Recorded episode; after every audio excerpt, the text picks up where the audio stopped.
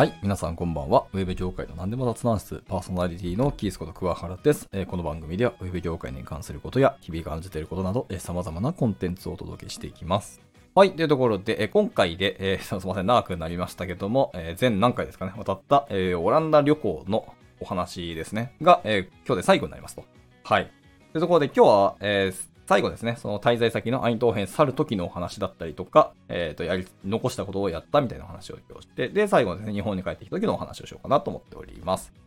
はい。で、まずですね、やり残したことの一つとしてですけども、まあ、オランダにも、あの、今いろんなスーパーあるんですけど、まあ、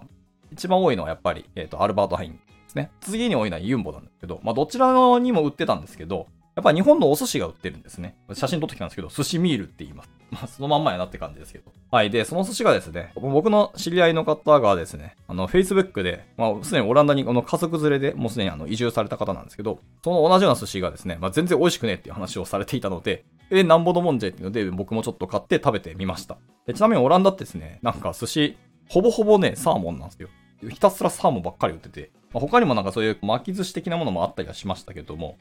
大体売ってるのはサーモンでしたね。まあ食べたんですけど、まあ、案の定僕もですね、あんま美味しくなかったです。っていうのはやっぱりま酢の使い方とか酢の量だったりするし、あと、米ですね。日本の米多分使ってると思うんですけど、水加減だったり炊き加減っていうの、炊き方がちょっと微妙だったりもしますし、なんかサーモンの油の量がですね、すげえ多かったんですよ。本来の持ってるサーモンの油、乗ってる油じゃない油使ってない？とか思ったりしてですね。まあ一応醤油つけて食べたんですけど、まあ醤油、まあ、醤油は一応キッコーマン使ってるので、まあそこはあれとして。でもなんか全体的になんか微妙だなと思うので、やっぱり日本に帰って寿司帰あ食べたいなと思いましたかね。はい。まあでもこれがまず、えーやってみたかったこと一つですね。絶対美味しくねえだろうって 思いながら、やっぱあの買うので、まあ、お金無駄じゃないかと思ったんですけど、その美味しくないを体験するって意味ではお金払ってよかったとも思ったりしてます。これが興味ある人は、実際食べてみて、うん、微妙っていうのを体験していただくといいと思います。で、これが一つ目で、えっと、二つ目はですね、超絶ベタなことをやったんですけど、あの、前も滞在させていただいた、僕らはあの、Airbnb ですね。Airb でお家を、まあ、一部屋借りさせていただいたので、まあ、その、えっ、と、オーナーさんとかになんか御礼がしたいなっていうのがあって、行く前にですね、実は日本からあの折り紙を持っていきました。で、まあ、二人で、えー折り鶴を折ったんですけど、二つですね。まあ、僕と嫁さんで行ったので、まあ、二色で折り鶴を折って、で、それを、まあ、ちょっと見えるけど、さりげないところにこう置いといて、まあ、一応ありがとうみたいなニュアンスの意味を込めて、えー置いてきましたというところですね。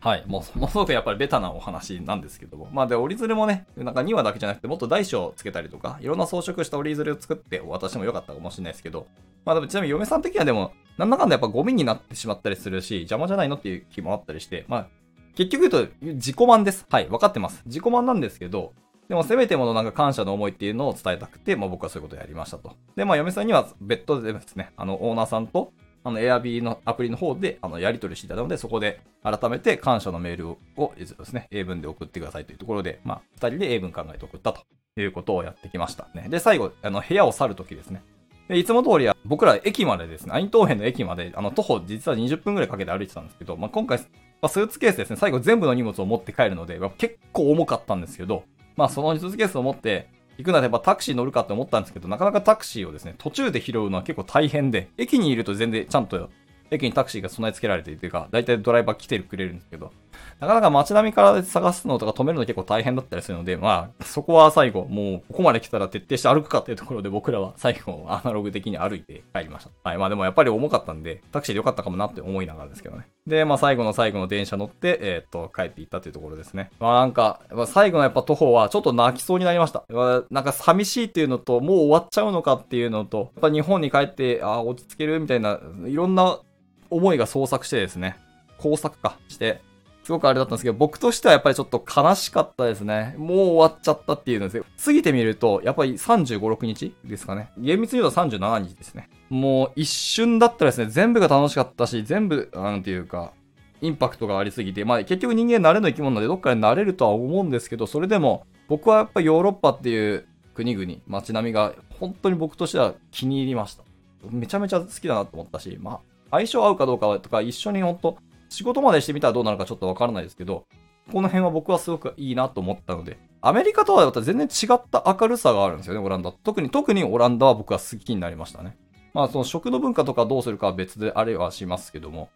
ほんとなオランダは良かったなとつくづく思いますね。改めて、なんかいろんな条件が揃えばやっぱり行きたいなっていうのは、まだ僕は持ってますかね。はい。一個だけね、面白かった、まあ、ハプニングではなくて、後から知ったことなんですけど、えっ、ー、と、今までですね、滞在させていただいたマンションはですね、えっ、ー、と、入り口に、あの、ちゃんと前の門があって、その門を、えっ、ー、と、開けるにもちゃんと鍵が必要なんですよね。で、出るときも実はその鍵が必要だったんですけど、はい。後からちゃんと聞いたりして知ったんですけど、出るときは別にボタン一歩ポンって押せば、そのドア開くんですよね。まあそりゃそうだよねっていう。内側からは全然楽に開くでしょうと。僕らは分からなくて普通に鍵を毎回こう刺して回してたんですけど、それは外からだけで良かったっていうのを最後の最後になって知るっていうので。いや、ほんま、この辺は英語力がないことをやっぱ自分たちをなんか恥じるというか反省したなっていうのはつくづく思いましたね。だそう、最後だから鍵を返して、じゃあ俺らどうやって出ればいいのっていうのは分かんなくて、結局バイバイって言ったんですけど、オーナーさんに。言ったのに、すんませんってピンポン押して、もう一回これどうやって開ければいいのって聞いてしまったんです。いやーもう恥ずかしかったなまあでもこれはいい思い出ですね。こういうのも全部含めて。はい、そういう思いをしながらですね、えー、帰っていきましたと。で、また同じように、えっ、ー、と、空港ですね。行きは確か20時間、21、2時間ぐらいだった気がするんですけど、帰りの方は、あの、ちょっと飛行機の航空の経路が違ったので、18時間で、えっ、ー、と、日本まで帰りました。でも、ドーハですね。空港に、えっ、と、降り立ちましたですね。はい。まあ、その航空会社を選んでるっていうのももちろんあります。っていうので、一旦またドーハで降りて、で、また何時間か滞在して、で、最後また、え今回確か羽田だったっけ？成田だったっけかな？どっちだか忘れましたね。多分成田かな？に、えー、降り立って、で、そのまま日本に帰到着をして、で、そのままですね、まあ、お疲れ切ったのもあるし、えっと、ユーロですね。お金、まあ、全部やっぱり使い切れなかったですね。換金したユーロ紙幣とか、実は未だにまだ持ってます、僕は。で、うちの嫁はですね、もうすでに換金して日本円に戻しましたけど、僕はそのままユーロ持っています。お札としてですね。まあ、使えるかもわかんないし、まあ、上がるかもわかんないので、まあ、上がったとしても、まあ、持って帰ったユーロが別に、今なんか50ユーロぐらいしか別にないので、まあその大差はないんですけどね。まあ、でももし、旅行行くときって絶対ある気がするので、まあ、もっと言ってもいいかなと思ったりしてます。というので、えっ、ー、と、換金はせずにそのまま、えっ、ー、と、日本に着いて帰りましたけど、えー、その時ですね、なんだっけ、SIM のお話とかがあったりとか、えっ、と、日本の、またインターネットとか、あと Wi-Fi 回線とかに変えなきゃいけなかったりするので、で、それをしないまま行こうとしたら、あの、スイカとかが使えなかったりするみたいな話があったりして、そもそもスイカをちゃんとオンにしないといけないですね。行くときに、あの、日本から出るときに、スイカオフにしていかないといけなかったとか、知らなくてですね。で、スイカオンにしたまま行って、で、えっ、ー、と、何回か前のあのお話で喋ったんですけど、えー、オランダで自動改札のところとかが、やっぱスイカが勝手に反応してしまって、全然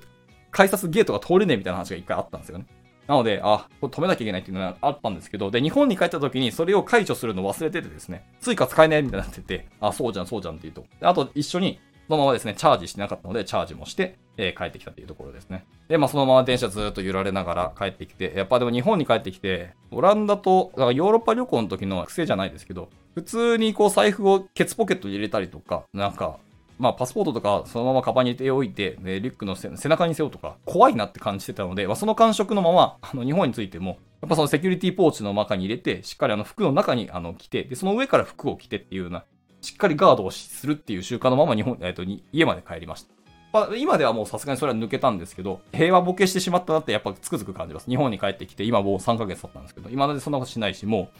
えっ、ー、と、財布とか平然とケツポケットに入れたままとか、たまに落としたまま、あれってなったりしてるしてるので、危機感なくなってきてるっていうのもあって、日本に行って、ある意味でこう安全ではあるし、守られて国やなってつくづく感じましたね。ここはある意味、なんですか、日本のいいとこではあると僕は思ったりしてます。はい、優しい国だなっていう気はしますね。もちろん取る人は取ると思いますけど。はい、っていうのがまあちょっとギャップはありますけど。で、えっ、ー、と、日本に帰ってきて、やっぱつくづく感じたのは、米と味噌がやっぱうまいなっていうか、食事まあ全般的に美味しいなってやっぱつくづく思いましたね、日本っていうのは。日本に帰ってきて、本来の布団で寝て、私生活に戻ったっていうのがあるんですけど、落ち着くのはやっぱりなんだかんだ言っても自分の家かなってやっぱ慣れ親しんだってのもありますし、日本っていうのは当たり前ですけど、まああの、どこき、行こうが、どこで話をしようが、あと、ほぼほぼ9割9分日本語が通じるし、日本語しか、あの、周りに流れないっていうのがあるので、まあ、そこはやっぱ強いなっていうか、当たり前に安心できるなとは思いましたね。向こうに行ったら、えー、隣で英語、隣でフランス語、隣でドイツ語、隣でオランダ語みたいな、当たり前の話があったので、陸続きでそういう国だっていうのはやっぱりヨーロッパならでありますし、日本はそういうのが全然ない島国ではあるので、だからこそ言語として日本語さえできれば全然っていうところがあって、まあそういうのは、あの、違いとしてあるなって思いますけどね。などなど、まあいろんなことを感じましたけど、ある種で僕がでもやっぱ日本に帰ってきて、まあ落胆まではいかないけど、まあなんだかんだこうショックというか、まあそうだよねっていう、こう、マイナスポイントっていうのは、まず、えっ、と、部屋が狭いなってつくづく、まあ、日本っていうか東京に住んでるからこそなんですけど、特にやっぱ狭いなって感じました。いや僕はその身長が180、まあ、ジャストいかないぐらいの身長なので、天井がまず近い、低いなっていうのと、まあ、土地面積がやっぱ狭いので、まあ、僕今その60平米ちょっとの、えっと、マンションに住んでるんですけど、住ませていただいたエアビーのマンションとか、何平米だったかな？忘れましたけど、優に80絶対超えてたと思いますので、あの広さでゆったりした生活するのと、こっちの中でやっぱちまちま細々ごま生活してるって、やっぱその差はでかいなってすごく感じてて、まあ、この二つもあって、僕は、えー、と生活豊かにする、自分の中で、え大事だなって思うと生活の必需品に近いところあるんですけど、それはやっぱりあのスペース、広さだなってすごく感じました。で、これを知れただけでもやっぱ結構大きかったって思いますし、やっぱ東京っていうのはそういう狭さ、ちまちましたってところで、こもこまごま生活してるってところに僕はストレスを感じてるんだなっていうのが改めてこう、あの実感できたので、それはそれで良かったなと思ったりしてますね。まあ、だからこそ、次はやっぱり広い家に住みたいなとか思ったりだ、などなど。まあでも、とにかくいろんなあの発見があり、自分の中でいろんな気づきもあり、えっ、ー、と、いろんな学びもありというところで、はい。1ヶ月、え、ー、と、まあ、合計すると結局、え、ー、と、200万いかないぐらいですけど、貯金結構使っちゃいましたね。本当に。でも、いい体験だったし、いろんなものが吹っ切れたとか、まあ、全然やっていけるな、外に行ってもっていうのは感じましたね。まあ、それもずっと、まあ、永住権取るとかまで行く、まだ行った、したわけでも別にないですし、ビザ取ったわけでも実はないので、ちょっと経験してきただけでしょみたいな言われたら、まあ、それはおっしゃる通りなんですけど、でも、何も知らないまま調べたものと、実際に中に入って1ヶ月ぐらいちゃんと滞在したっていうのは運での差だと思いますので、この経験はやっぱり活かしていきたいと思ったし、次にもなんか、この経験からなんか自分を変えていけるなってもちょっと思ったので、はい。とてもいい1ヶ月だったなというのはやっぱりつくづく感じておりますし、もしですね、チャンスがあるんであれば、えっ、ー、と、僕はさ、やっぱり欧米じゃなくてヨーロッパに行った方が日本人は、多分ギャップとか、その違いとか、あの変化っていうのを本気で欲しいんであれば、僕はヨーロッパの方がいいんじゃないかなと思ったりはしてますね。まあ、別にそれは僕はヨーロッパしか行って、しか行ってなくて、あと一応、あの、アメリカ、カナダとかも行ったことはもちろんあるんですけど、まあ、それぐらいしかないので、もっともっとインパクトあったりとか、違いだけを味わいたければ別にインド行けばいいじゃんっていう意見もあったりするし、まあ、いろんなのあると思いますけど、はい。まあ、価値観だったりいろんなものの基準で、僕はやっぱヨーロッパいいなと思ったりはしましたね。特にやっぱりアートとか美術とか好きな人は、オランダとか特に、あの、ハマるんじゃないかなと思ったりしてますので、まあ、チャンスあれば、ぜひヨーロッパ行ってみていただければなと。はい。思います。というところで、まあ、またなくなりましたけど、えー、今回はこのところで締めたいと思いますし、今回で、え、ー、と、37日間、えー、行ってきましたヨーロッパ旅行ですね。年末年始のヨーロッパ旅行。まあ、観光とか旅行というか、滞在ですね。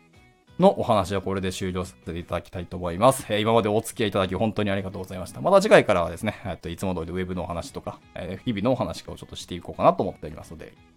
ぜひお付き合いいただければと思います。では、また次回の収録でお会いしましょう。バイバイ。